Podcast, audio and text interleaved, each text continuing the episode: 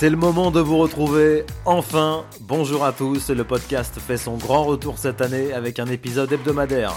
Chaque semaine, je vous emmène à la rencontre des acteurs et des décideurs du sport business.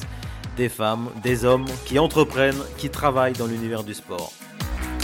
Pour ce premier épisode de l'année, je reçois Benjamin Gauthier, directeur commercial à la FIBA, la Fédération internationale de basket. Commercialise les droits de la BCL, la Basketball Champions League, une des compétitions majeures européennes.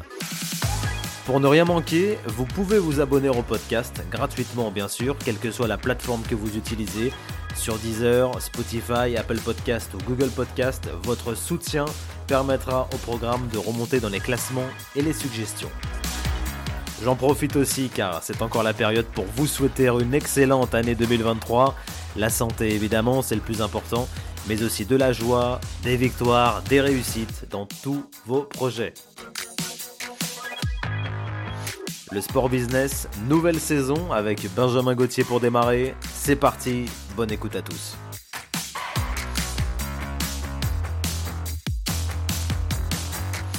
Bonjour Benjamin. Bonjour Mathieu.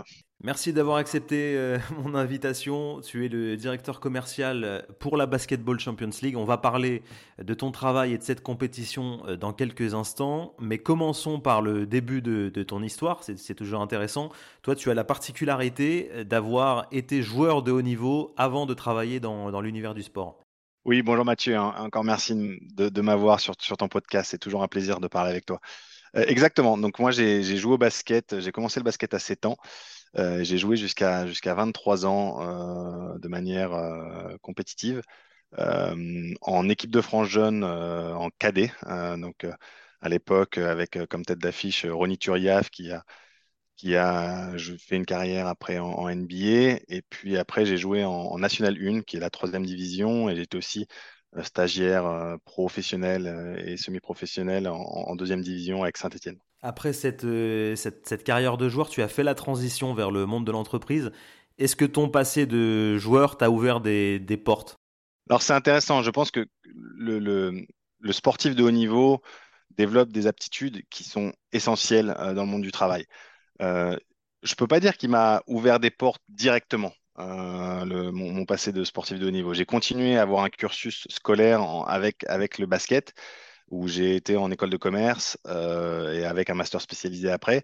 Mais c'est vrai que quand j'ai fait une demande euh, d'emploi auprès de la NBA euh, à l'époque, le fait que j'ai un parcours avec de, sportifs de haut niveau, avec le basket, ça a aidé. Donc c'était, c'est clairement la combinaison école académique et sportive qui a, qui, été un, qui a été une aide. Donc, c'est plus une aide indirecte. Euh, c'est pas euh, via des contacts que je m'étais fait dans le basket que je suis rentré après euh, à la NBA. Mais c'est vrai que ce parcours aide euh, et les, sportifs de haut niveau développent aussi des, des compétences et, pour atteindre leurs objectifs. Tu as évoqué la, la NBA. justement, décris-nous un peu enfin, ton parcours, les entreprises par lesquelles tu, tu es passé. Alors j'ai commencé d'abord 4 euh, ans, j'ai travaillé 4 ans à l'NBA. J'ai commencé au bureau parisien, qui a ensuite, euh, ils ont repatrié le, bureau à Londres, et donc j'ai suivi moi à Londres, j'ai fait 3 ans à Londres.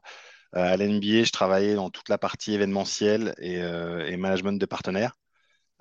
c'est une, encore une fois une structure très intéressante en termes de sport, mais aussi en termes de, marketing sportif, d'événementiel, de business. Euh, c'est vraiment une école euh, et, on apprend beaucoup euh, de la NBA. On voit encore aujourd'hui, et encore une fois, c'est la ligue, j'ai envie de dire, qui, innove par excellence. C'est la, la ligue qui essaye de, se développer encore plus avec un environnement international. après la NBA, je suis, passé dans une autre excellente institution qui est le, CIO, le Comité international olympique, euh, donc euh, à Lausanne, où je, suis parti de, Londres pour aller, pour sur la Suisse, et là sur un rôle de, commercial euh, en aidant les comités d'orientation. Donc j'ai commencé avec Rio 2016, mais Rio 2016, Pyeongchang 2018, Tokyo 2020 et, Pékin sur leur stratégie commerciale. Donc à savoir qu'est-ce qu'ils peuvent vendre, qu'est-ce qu'ils ne peuvent pas vendre, comment intégrer les partenaires top. donc ça, c'était une, bonne partie de, ma carrière au CIO. Et après, j'ai ensuite euh, travailler sur la partie et la stratégie digitale donc, c'était l'intégration de comment le comité d'organisation travaille avec, les, avec Paris 2024, avec Tokyo 2020, sur toute la partie fan engagement via le digital. Donc, le, avoir une source, une entrée unique, avoir un single sign-on, et, et, aussi faire en sorte d'avoir cette relation avec les fans, à savoir que ce qu'il faut comprendre, c'est que avant, avant Tokyo, les fans qui, dont on avait les informations, on avait les données via le, ticketing, via les différents produits du CIO, les comités d'organisation gardaient ça, donc Rio 2016 gardait ça, mais ça n'allait pas après, ça n'était pas utilisé autrement à autre mesure après. Et donc il y a une vraie stratégie à mettre en place pour continuer la relation avec les fans, euh, qui sont des fans des Jeux Olympiques, de certains en particulier, mais qui sont des fans euh, de manière générale des Jeux Olympiques. Et c'est un plaisir de voir euh, ce, que, ce, que, Paris 2024 continue à faire dans ce, dans ce sens-là. C'est la euh, septième édition de la, de la BCL avec d'ailleurs trois clubs français qui sont engagés, Dijon, Strasbourg et, Limoges. Comment est née cette, cette compétition et comment elle se développe, comment elle existe à côté des deux autres compétitions majeures que sont l'Euroleague et, l'Eurocup? Et on en avait parlé ensemble avant de commencer l'enregistrement. Est-ce qu'il y a eu une problématique autour de, de l'appellation Champions League qui peut aussi être un avantage pour, vous dans le développement? Totalement. Et alors, donc, euh, c'est bien que tu parles de la, septième saison de la Basketball Champions League. C'est une compétition qui se développe énormément. Euh, encore une fois, c'est que la septième saison. Quand on voit dans l'univers des ligues, quand l'univers des, des l'univers sportif, sept ans, c'est pas grand-chose. Et pourtant, il y a déjà eu énormément de choses qui ont été faites. Euh, à la base, la Fédération internationale a, a compris que voilà, le basket, c'est le deuxième sport au monde. Euh, il y a un système clair, une structure claire pour toutes les compétitions nationales, euh, que ce soit bah, l'Eurobasket qui a été disputé ou la Coupe du Monde qui va avoir lieu. Euh, et il y a par contre un système qui n'est pas si clair que ça pour tout ce qui est compétition de club. Donc il y avait vraiment l'importance d'unifier euh, les, compétitions de clubs, sachant qu'il y a plus de 100 ligues dans le monde euh, et que, encore une fois, on, peut réussir à faire euh, des, choses, alors pas forcément comme ce qui a été fait dans le football, mais le football est aussi un, exemple. et donc avoir une, une compétition avec les clubs qui sera plus régulière, qui sera tout au long de l'année. Alors que les équipes nationales sont à certains, moments spéciaux dans, l'année et, durant l'été. Euh, sur le, nom euh, que tu en parles, Basketball Champions League, alors premièrement, il y a basketball, donc c'est en termes de, d'enregistrement de, marque, euh, c'est, possible Basketball Champions League et c'est, enregistré. Il faut savoir que quand on choisit un nom aussi, c'est important d'avoir les valeurs qui vont avec ce nom. Et, c'est vrai que quand on dit Champions League, ça veut dire c'est les, les, champions. Et on nous, on nous, on nous parle souvent de dire voilà, mais est-ce que la Basketball Champions League, c'est, vraiment les champions? De manière générale, oui, c'est on a 18 champions euh, dans les différents pays européens cette année.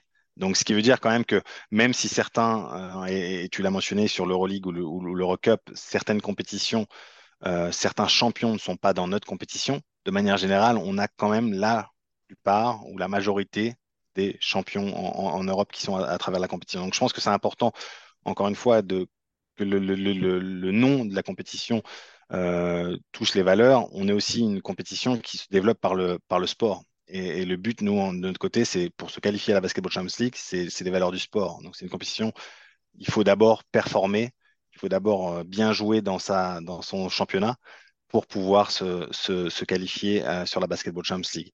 Et c'est vraiment le, le, DNA, l'ADN de notre compétition, c'est comment qui a été créé par les clubs, par les ligues, avec les clubs et avec les ligues c'est comment justement on, insiste sur le fait que bah, si tu veux jouer en BCL l'année prochaine, il faut déjà que tu te qualifies via ton championnat euh, national. Ce qui n'est pas le cas euh, des deux autres compétitions que tu as mentionnées, euh, qui ont un, business model complètement différent.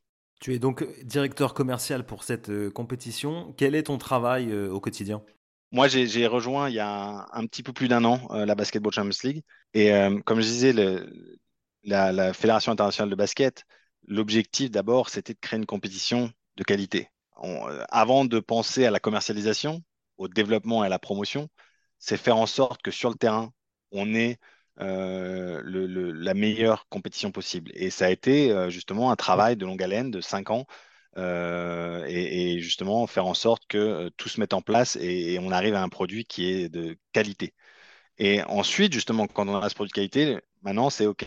Et c'est là où ils ont, ils ont fait appel à moi, de se dire, voilà, il faut, il faut lancer la commercialisation, lancer la promotion, et comment on travaille maintenant d'un produit qualitatif sur la, promotion de ce produit, le marketing de ce produit et, la commercialisation ultimement. Donc euh, mon travail, euh, il, est, de faire en sorte, euh, et j'ai deux, casquettes, une casquette un peu marketing qui est faire en sorte de continuer l'engagement avec les fans via nos réseaux sociaux, donc via du contenu, et on essaie toujours d'innover en termes de contenu. Euh, que ce soit en mettant des micros sur les joueurs, sur les arbitres. Euh, et j'invite tout le monde à, regarder notre, notre chaîne YouTube où on voit euh, pas mal de contenu, ou alors nos réseaux sociaux, que ce soit TikTok, Instagram, Facebook et Twitter. et la, deuxième aspect est comment on va vers les entreprises va fournir des, droits et des packages de droits pour, faire en sorte justement d'aider euh, la promotion et la, le développement de notre, notre compétition avec les entreprises. On sait que euh, avoir des partenaires, c'est bien d'un point de vue financier, certes, mais un partenaire, c'est surtout quelqu'un qui va investir dans la compétition, qui va aider au développement de la compétition et qui va justement euh, nous faire aller, aller encore plus loin. Donc c'est pour ça que c'est mon rôle, c'est il y a une partie qui est gérer l'existant et une autre partie qui est vraiment démarcher des entreprises qui ont des valeurs qu'on estime communes à notre compétition. Est-ce qu'il y a une, typologie de, partenaires que tu approches, que tu prospectes en particulier? C'est un, peu aussi euh, l'offre et la demande. Il y a Aujourd'hui, on le voit, il y a, j'ai envie de dire, quelques, quelques catégories types euh, de partenariats qui sont, qui, ou d'entreprises qui, qui, recherchent des partenariats. On est une compétition pan-européenne. On a aussi une compétition en Amérique latine, Basketball Champions League Americas. On a, une compétition qui s'appelle la FIBA Intercontinental Cup, qui est un peu les, gagnants de chaque euh, région qui, s'affrontent. Donc, clairement, un point de vue touristique. Déjà, toutes les, euh, tout ce qui a, trait au tourisme. Euh, donc, aujourd'hui, on a deux partenaires, par exemple, qui, qui sont des nouveaux partenaires qu'on a eu cette année. Un, ce qui est la région de Lubelski, qui est une région polonaise, euh, qui justement pousse à la promotion de sa région euh, et, donc utiliser le sport pour le développement de sa région. Et donc, c'est, on, se rejoint sur les valeurs, on se rejoint sur le développement, et donc ça avait énormément de sens pour eux de promouvoir le sport via notre compétition. Euh, surtout que le basket est très important en Pologne. On a aussi la région d'Andalousie, donc Andalusia, qui est un partenaire et avec le, la même, la même, le même esprit. C'est-à-dire qu'ils ont un club phare, Unicaja Malaga, qui joue dans la compétition. Ils ont, c'est une région aussi qui est très portée sur le tourisme et qui veut eh, se faire, euh, se montrer comme une, région de sport. Donc, encore une fois, utiliser notre plateforme pour, pour faire ça. Donc, ça, c'est un premier, un, premier pilier de partenariat. Je pense que dans un deuxième, il y a tout ce qui est, euh, il y a tout ce qui est technologique et qu'on veut pousser aussi par rapport à l'innovation. Donc ça, c'est des discussions qu'on a c'est un peu plus, euh, c'est pas des, partenariats standards, c'est des choses où il faut trouver aussi les, euh, bonnes études de cas euh, et, les bons use cases. Donc ça, c'est un, deuxième élément. après, j'ai envie de dire, il y a, tout, il y a un autre chapitre qui, en, en, fonction des marchés, est complètement différent, mais toute la partie paris en ligne et crypto qui s'est développé beaucoup euh, sur les, derniers mois. On sait qu'il y a eu un, frein, etc., et un ralentissement, mais on voit quand même qu'il y a énormément de choses qui sont, qui sont développées sur le métaverse, un, peu plus euh, euh, digital, autre. Donc, c'est un, un, autre élément qu'on regarde, et, voilà, ça fait partie pour moi des, trois différents. Après, on a un dernier partenaire chez nous qui est Wilson, qui est le, fournisseur officiel des ballons. Euh, qui est un partenaire euh, primordial, puisqu'on utilise les ballons pour, pour jouer les matchs. Et voilà. Donc ça, ça fait partie des, je pense, des quelques catégories. Après, il y en a encore plusieurs. On pourrait euh, aller, aller plus loin dans le time hein, si je voulais schématiser. L'objectif ultime pour toi, est-ce que en termes de commercialisation, c'est le naming de, de la BCL Je pense que le naming est un bon, une bonne approche s'il est bien fait. Et, et, je pense que le naming, ce qui est important dans le naming, c'est encore une fois trouver le partenaire qui a les mêmes valeurs que la compétition, qui veut développer la compétition. Et donc, ça, doit être vraiment un échange gagnant-gagnant. Donc, je pense qu'il y a des opportunités de naming. Je pense que c'est très important sur la, sur la Basketball Champions League parce que ça pourrait aider d'un point de vue euh, promotionnel et financier. Euh, mais c'est pas forcément le, la seule, ou le seul objectif et le seul moyen d'arriver à, nos objectifs. Mais encore une fois, oui, je pense qu'on est ouvert à des discussions sur le naming et il y, a des, discussions intéressantes qui peuvent avoir lieu dans les différents marchés. Euh, encore une fois, c'est aussi, euh, comme on est une compétition pan-européenne, euh, avec plus de 30 pays en, Europe, je pense que c'est important aussi d'avoir le partenaire qui puisse être visible un maximum en Europe et pas d'être concentré seulement sur un marché. Quels sont selon toi les pays, les marchés avec un fort potentiel est-ce que euh, est-ce que c'est la Turquie où il y a, a une grosse audience, une grosse ferveur autour du basket? Est-ce que c'est l'Espagne? Voilà, quel est selon toi un petit top 3 des, marchés en Europe où il y a un, gros potentiel basket? Alors, eh, comme tu le dis, je vais, me concentrer sur l'Europe là. Euh, parce que encore une fois, dans notre compétition Basketball Champions League America, le, Brésil est, vraiment un marché phare, Mexico aussi. Mais, sur l'Europe, euh, j'ai envie de dire, le premier marché qui me vient en tête, c'est la, Turquie. Euh, pour plusieurs raisons. Euh, d'une part, la population qui, est importante, mais d'autre part, c'est l'engouement du basket, qui est un sport phare, clairement, avec des, énormément d'équipes qui performent. Euh, et qui sont à, haut niveau. Donc pour moi, la, Turquie, euh, encore une fois, s'est développée euh, sur le basket et, c'est un, vrai, il y a des vraies opportunités sur la Turquie. Tu m'as mentionné l'Espagne. L'Espagne est aussi un, marché fort. la Ligue nationale a fait énormément de travail pour, promouvoir le basket, pour développer le basket. Et je pense qu'il y, a, aussi des opportunités. Euh, encore une fois, les, compétitions espagnoles, et on le voit, nous, les dernières, la finale était entre les Nouveaux Tenerife et Bachimen Reza, euh, donc deux équipes espagnoles avec, euh, avec la victoire de les Nouveaux Tenerife.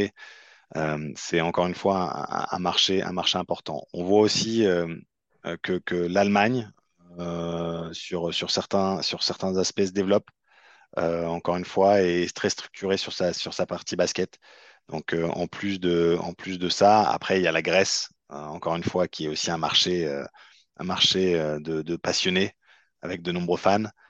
J'aimerais aussi, et là, je pense que la France se développe, on en, discutera, on en discutera, enfin je sais que ça, va venir peut-être plus loin dans la conversation, mais la France est un marché qu'on regarde, après on a, il y, a des, challenges en France aussi, chez nous en tout cas, sur la, la, la visibilité et sur la, diffusion des droits. Euh, mais ça fait partie encore une fois des marchés, euh, marchés importants pour, pour la Basketball Champions League. On parle euh, un peu de la Betclic Elite. Tu le sais qu'il y a en France chaque, chaque saison une discussion, des débats autour de la, de la médiatisation, de la diffusion des, des, rencontres. Comment vous faites, vous, justement, au, niveau de la, de la, diffusion? Je sais qu'une partie est sur YouTube en libre accès, mais comment ça se passe pour certains territoires? On a, euh, dans, la, dans la plupart des marchés, on a des, diffuseurs médias, donc des partenaires, euh, télé euh, ou digital qui, diffusent nos matchs. et donc, on a un mix de d'ayants droit qui sont soit des qui, diffusent, qui sont soit des chaînes payantes ou des chaînes, des chaînes gratuites, des chaînes publiques. Donc ça, on a par exemple TVE en Espagne, euh, voilà, qui est une chaîne, euh, qui est une chaîne publique. On a euh, TVP en Pologne, où on a encore, après en chaîne payante, on a Cosmote en Grèce, où on a Eleven en Italie. Donc c'est vraiment, il y a un mix entre les différents, entre les différents les différents partenaires médias. Et je pense que c'est important de trouver la, la bonne approche qui est d'un point de vue visibilité. On veut plus de visibilité pour la compétition, mais aussi d'un point de vue revenu. Aujourd'hui, on a pris le principe euh, de dire que si on n'a pas de diffuseur média, il faut quand même euh, que nos fans puissent euh, voir les matchs, les actions. Donc, on a énormément d'actions qu'on développe. encore une fois, on a tous nos, tous nos highlights qu'on met sur nos, réseaux sociaux. Mais sur les matchs, comme tu l'as dit, on l'est aujourd'hui en France sur, sur YouTube. on a travaillé avec la LNB l'année dernière et c'était très intéressant. Après, on a eu des discussions avec certains diffuseurs médias c'est des discussions qu'on aura toujours et qu'on a dans le futur. Après, c'est aussi en fonction des résultats des clubs. Euh, mais euh, c'est un élément qui est important d'avoir un bon diffuseur média euh, pour pouvoir pousser la, promotion, mais aussi d'être visible. Donc, aller sur une chaîne ou sur une plateforme OTT qui, qui a peu d'abonnés mais, mais avec un revenu, un revenu intéressant pour la ligue. oui, ça se, ça se discute, mais c'est pas forcément ce qui est pour le développement et la promotion du basket le mieux pour nous à l'heure actuelle. Et sur ce qui se fait en France au niveau commercialisation, médiatisation, il y a un Neymer qui est, qui est pour le, le, championnat français. Comment tu juges ce qui, ce qui se fait aujourd'hui, ce qui a été entrepris ces dernières saisons? La, LNB fait un, bon travail euh, depuis, euh, depuis justement. Euh, on, sait que la, saison du, Covid a été compliquée pour de nombreuses raisons en termes d'organisation, en termes de structure. mais après, encore une fois, ils arrivent à avoir une plateforme OTT pour mettre la plupart des matchs avec tous les, matchs de, de, Pro B. mais aussi les matchs de BetClick, Elite qui ne sont pas retransmis. Après, il y a toujours euh, des améliorations à faire, il y a toujours plus qui peut être fait. Et en tant que, en tant que fan, de, fan de basket, on veut toujours voir plus de basket à la télévision. Mais après, ce qu'ils ont fait aussi avec France 3 euh, et euh, justement le décrochage régional qui permet aussi de suivre des rencontres. Donc, je pense que ça va dans la bonne direction. On peut encore faire plus. Il y a encore des choses à faire pour la, promotion du basket. Et nous, on est, on est friands et on est demandeurs des, des ligues, que les ligues travaillent encore plus. Mais je pense qu'il faut aussi reconnaître ce qui a été fait sur les, euh, la dernière année et demie ou les deux dernières années euh, pour justement euh, avoir ce namer, pour, pousser, avoir ces contenus, des contenus qui sont assez originaux, que ce soit aussi les micros sur les arbitres pour les finales, pour les finales de l'NB, que ce soit un événement comme le All-Star. Donc il y a quand même énormément de choses qui sont faites. Après, on peut toujours faire plus et je pense que c'est dans l'intérêt de tous de travailler ensemble pour, pour arriver à aussi avoir encore plus de promotion du basket.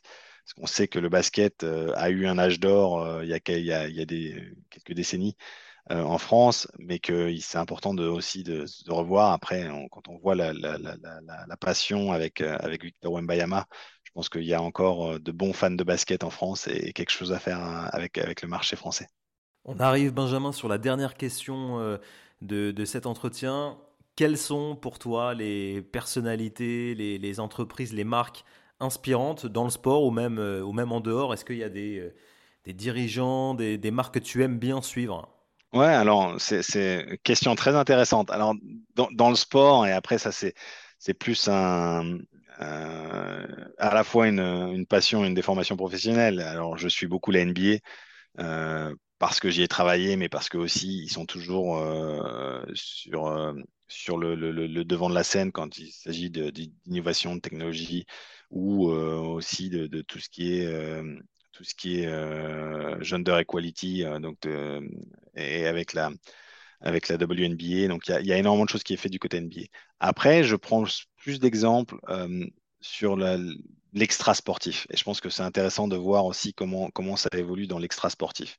Et là-dessus, un, un, des, un élément sur lequel je suis un peu, un peu proche et avec qui on a travaillé, nous, avec Sega, sur le Final Four l'année dernière à Bilbao, c'est comment euh, ils ont réussi avec Sonic euh, à relancer euh, la marque Sonic et le travail qu'ils ont fait avec, dans un premier temps, tout ce qui est bien sûr dessin animé, mais après tout, travailler sur le licensing avec différents partenaires pour avoir justement faire en sorte que, ça soit visible auprès des, enfants.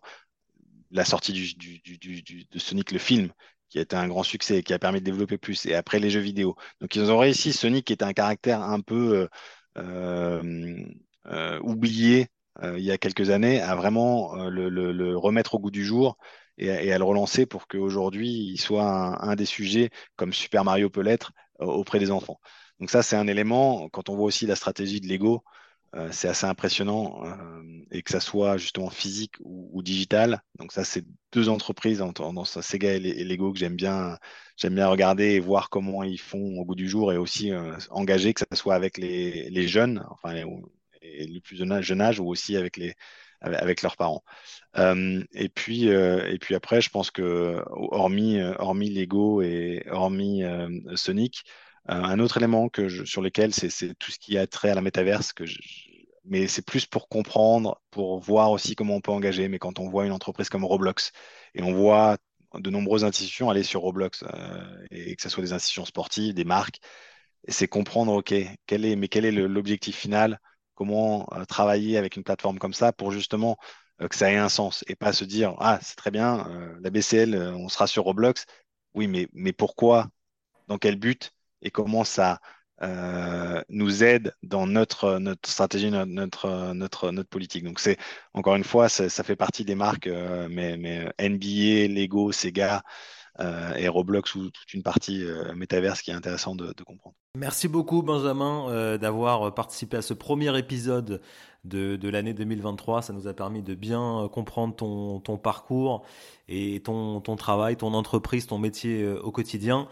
Je vous donne rendez-vous dès le 19 janvier pour un nouvel entretien avec un professionnel du sport business. Salut Benjamin, merci. Merci beaucoup Mathieu, au plaisir.